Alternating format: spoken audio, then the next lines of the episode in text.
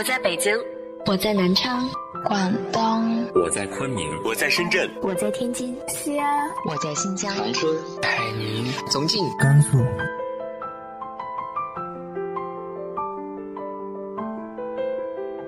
这里是 FM 幺八零八四，昨天的你的现在的未来，我是主播背着吉他的蝙蝠女侠。无论你在哪儿，这里都有我的温暖等你。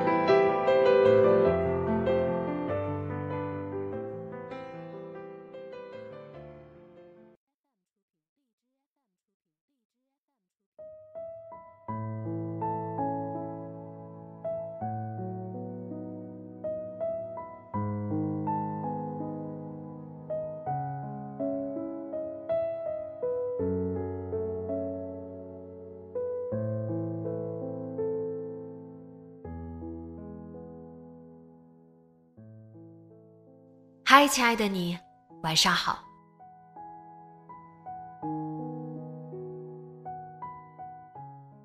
每件事情都有它的两面性，每个人也都有他的不同面，这才促成了这个世界上不一样的我们，不一样的人生经历。今天和大家分享的文章来自于豆瓣作者东哲先生的，《别小看教室里的小混混》。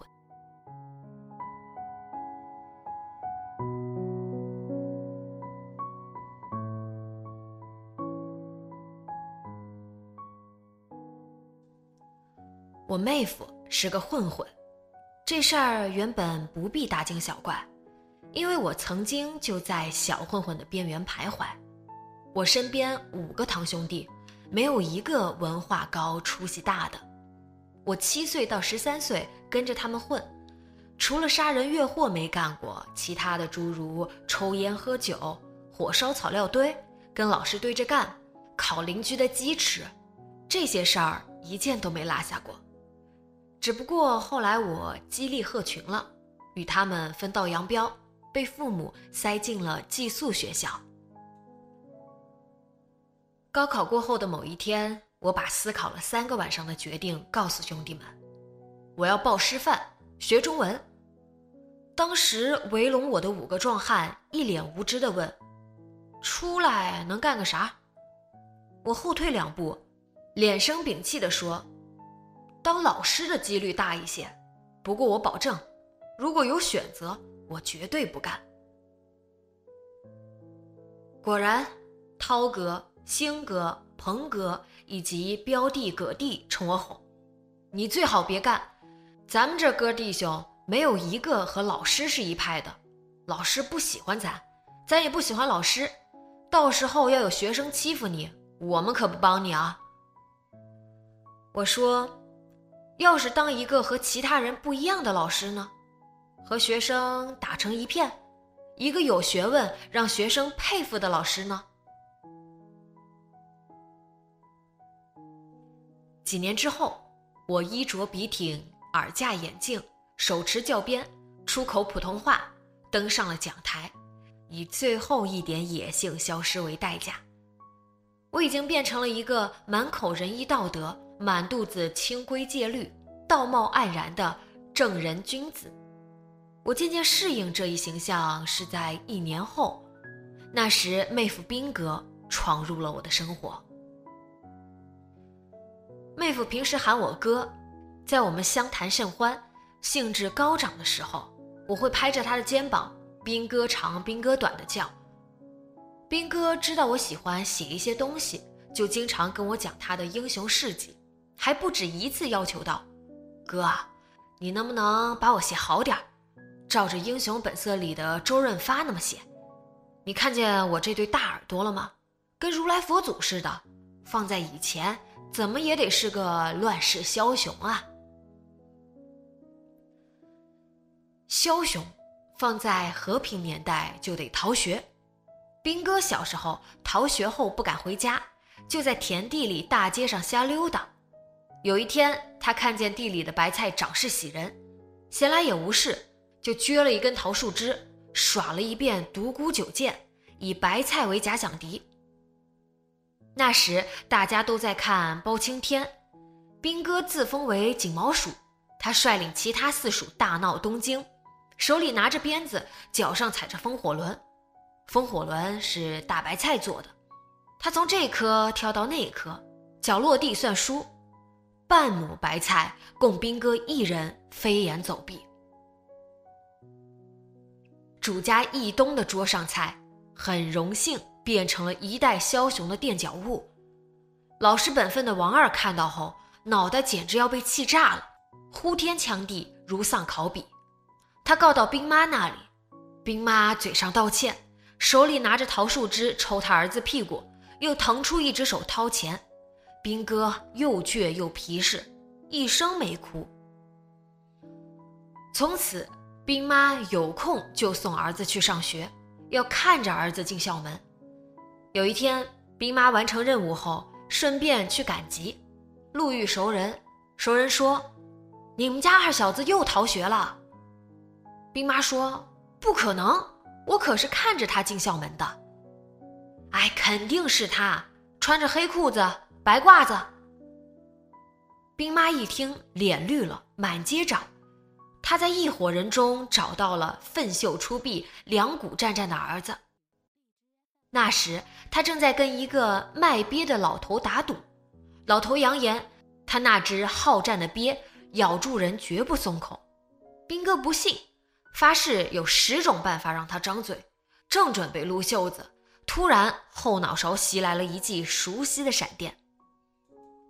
兵哥后来到城里上初中。一年的时间练就了一身本领，代表功夫就是单车进校门时长驱直入，门卫什么都看不见，也不会拦。上到初二时，发生了一件事，教室里的玻璃黑板裂开一道缝，老师扯着嗓子说：“谁干的？”没人承认。老师走到兵哥旁边，看他满肚子坏水，几乎要溢出来，指着他的鼻子说。笑笑笑，一看就知道是你弄的，不是我。兵哥喊：“谁能证明不是你？你平时坏事干尽，校长的自行车都敢砸，还有什么是你不能干的？”我做的我会承认，大丈夫敢做敢当，谁不知道我讲义气啊？双方急头白脸对峙了一百二十秒，不分上下。十几年后，妹夫在一次家庭聚会上说到此事。老师非觉得这事儿只有我能干，我不怕打不怕骂，就怕被人冤枉。那次真把我气急了，我抄起一个凳子腿，咣当咣当就开始砸，把整个黑板砸了个粉碎。我还嫌不解气，冲着教室里的玻璃挥去，一个挨一个，一边使劲砸一边使劲哭。从小到大就没受过这么大委屈，全班的同学都躲到一边去看着我，老师也看着我，没人敢上前。其他班的老师学生都不上课了，冲出来瞧热闹，眼睁睁见我把教室里的玻璃砸了个遍，最后没一块是完好的。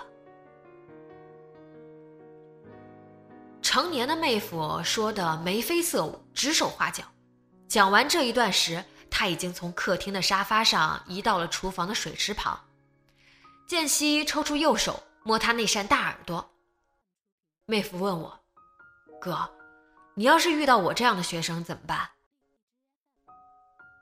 其实，妹夫在绘声绘形时，我就开始思索这个问题，同时极力控制情绪。妹夫让我产生身临其境般的感觉。就在我要抽手给他一记耳光的时候，多年和学生打交道的经验及时将我制止。我摸着自己的小耳朵说：“你这样的人才，一百年都不一定出一个。我根本用不着思考这样的问题。”后来没几天，副校长把他和另外两个学生叫到办公室，一副稳坐钓鱼台的样子，手里端着茶杯。杯子上写着“开门见山”四个字。你们仨以后就别来了，回家帮着你爸你妈打理打理生意。他们时间紧，任务重，正缺人手，隔三差五还得往学校跑，都为了你们那些偷鸡摸狗的事儿。说完，把三个鲜红鲜红的小本甩到桌子上，拿着走吧，回教室收拾收拾。你们仨提前毕业了。三人你瞅我，我瞅你，翻开红本本，里面的内容都填好了，章也盖好了，就差贴相片。没钢印啊！兵哥头脑是清晰的，很及时的发现这个问题，骄傲的喊了出来。你还知道钢印啊？还要什么钢印啊？今天你拿回家，这辈子干嘛还用得着它呀？就这样，兵哥拿着一个没有钢印的文凭，提前结束了中学时代，直接奔入了社会这所大学。当我以一个毛头小伙子的身份走出校园，认识妹夫的时候，他已经报废了三辆车。从十五岁无照驾驶到今天天南海北熟悉各种路况，结交各路朋友，在餐饮业和建筑业小有成绩，他的行车里程上已经写满了四十万公里。在一次小酒加小菜的深夜，妹夫醉意朦胧地对我说：“哥呀，我走过的桥比你走过的路都多。”当时我被一种阳刚之气笼罩，你就吹吧。我读过的书比你吃过的饭都多。兵哥说：“我一天挣的钱比你一个月的工资都高。”我气不打一处来，急吼吼地说：“信不信？十年后我教出来的学生登上福布斯富豪榜的也有，你信不信？”说完，我突然意识到自己有些醉了，哈哈大笑。兵哥也哈哈大笑。校后，我们达成一致，由他负责扩大资本，稳固经济基础；由我负责教育后辈，提升家族底蕴。我还趁他醉得不成样子的时候，添入了一条附加款：如果他儿子和我儿子读书读得朽木不可雕也，就直接追随他老子他姑父成才的老路去。妹夫说。哥呀，写文章你最缺什么？我说，最缺精力和素材。我需要体验一种平淡生活以外的东西。兵哥把这句话放在了心上，有空就带着我各处玩耍。他的朋友遍及各行各业，阶层也大不相同，有警察局的，也有行窃组的，有银行数钱的，也有站马路牙子的。有一次，兵哥非要带我去玩个刺激的，我以读书推脱，没料到他霸王硬上弓，拉我就走，将我带至西二环，五大车系，奔驰、宝马、福特、三菱、现代的 4S 店全部汇聚于此。他打着试车的名义，将驾照压在服务台，同时把我像一只挨宰的鸡一样捆缚在后座，只嘱咐一句：“趴好了。”油门一脚踩到底，嗡嗡的一声，汽车像炮弹一样飞驰出去。大路上的私家车、公交车、电动车正常运行，而妹夫旋转时机，在他们中间变道超车、瞬息制动、短途提速。我坐在后座上大呼小叫，犹如坐上了海盗船，左摇右晃，前倾后靠。若不是安全带，无命休矣。试过德国车的敦厚。美国车的皮实，日韩车的轻便之后，我推开车门，躲到角落里呕吐。跟着验车的哥们姐们儿无不脸色惨白。其中一个胖子下车后说：“我以为这次怎么也得断条腿呀。”妹夫说：“看见我这两扇大耳朵了吗？如来佛祖的耳朵，只要我死不了，你肯定也没事儿。”飙车一事是可以容忍的。但自从被他骗去酒吧，让我违反中央八项规定，并且与一个穿的金光闪闪的孔雀男的肥臀零距离接触后，很长一段时间里，我拒接妹夫的电话。只是我一直好奇他每到冬天去一个来源的小县城买驴的事情。他多次跟我说，买活驴不过秤，要请一个极有经验的驴先生。他绕着驴看一看，摸一摸，驴的重量八九不离十。讨价还价的时候，双方在袖子里把手一握，用五个手指攻城略地，防守反击。无奈兵哥多在凌晨三点出门，我一直没机会亲见。直到一个大白天，兵哥亲自登门：“哥，走，带你看驴去。”来到一个小院之后，我发现气氛不对，冷冷清清的空气里飘荡着一股血腥味儿。白晃晃的大铝盆，冷硬冷硬的铁钩铁器，一片潮湿的胭脂色的泥地，这分明是屠宰现场。我立刻意识到，你要我看杀驴，你不是带我去找驴先生吗？我瞅着满脸横肉的妹夫，顿时觉得他像个屠夫。驴先生多半也是驴杀手，太阳都到头顶了，早就交易完了，没得看，只能看杀驴。太血腥了，我可不看。吃的时候怎么不嫌血腥啊？来都来了，看看也没什么损失啊。兵哥不容我废话，指着不远处彩钢棚里一个模糊糊的黑影说：“就是他了。”我这才看见里面拴着一头黑灰健壮的毛驴，嘴巴用绳子缠得结实。一个套着黑皮围裙的男人将一个编织袋塞进绳子里。驴的眼睛被遮住，他完全不知道发生了什么，只是微微闪了一下头。这时，旁边的男人已经拿起一个大榔头，扬起，高过人头，冲着驴子的脑门重重的一击，砰！驴子四肢立刻瘫软，摔倒在地。我简直要叫出来了，心被狠狠地揪住了，好像见证一场惨烈的车祸。立即扭开头，再也无法看下去。这头爱叫的驴子，连最后哀嚎的权利也被剥夺。我终于知道驴眼被遮的原因，人们受不了与它对视。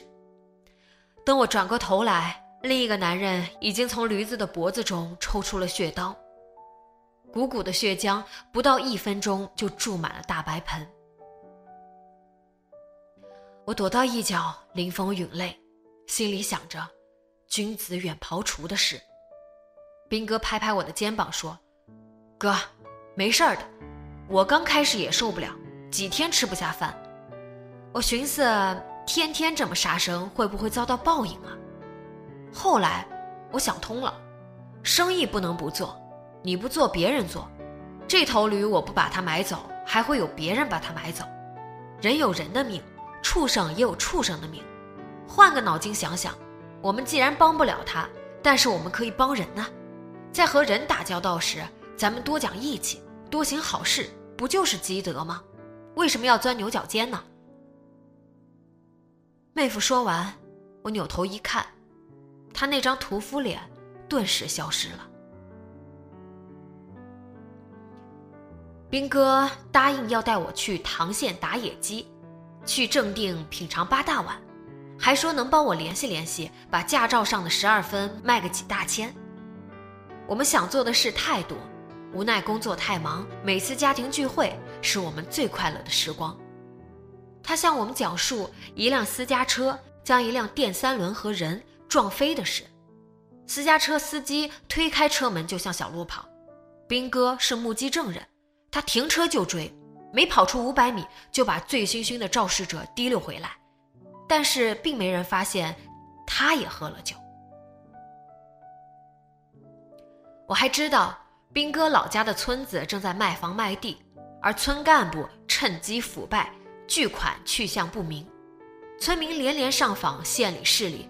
没想到村干部关系硬，带头人竟然以扰乱社会治安被刑拘，兵哥出手相助，花钱托关系将人捞出。兵哥比我小两岁，我比他读的书多，他比我认识的社会深刻。我虽以授徒为业，但与他相处，我倒像个无知的学生。我依赖了一个曾经与老师水火不容的人。一个亦正亦邪却具有真性情的人，这使我不能轻视坐在教室里的每个小混混。也许反抗教条、放荡不羁、率性而为，放在校园里是大忌；走向社会，找到适合的土壤，并被正确的引导，一定会变成一个可爱的、前途无量的好男人。兵哥不正被他的老婆、岳父、大舅哥以及小外甥热爱着吗？前一年，我所在的团队中考成绩大胜，我忍不住在朋友圈嘚瑟了一下。谁料我那几个忙于糊口的混混兄弟纷纷指责：“把别人家的孩子教得那么好，哼，赶紧回来看看你这几个大侄子吧，都快成小混混了。”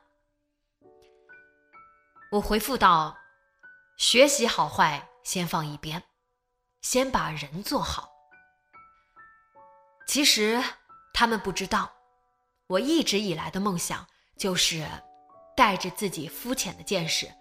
回乡，教育子侄。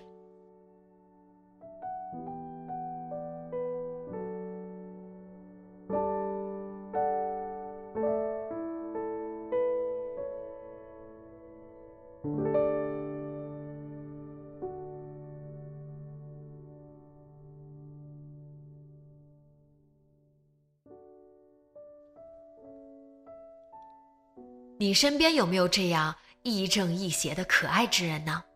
直接在节目下方留言分享给我吧。今天的节目就到这里，节目原文和封面请关注微信公众号“背着吉他的蝙蝠女侠”。电台和主播相关，请关注新浪微博“背着吉他的蝙蝠女侠”。今晚做个好梦，晚安。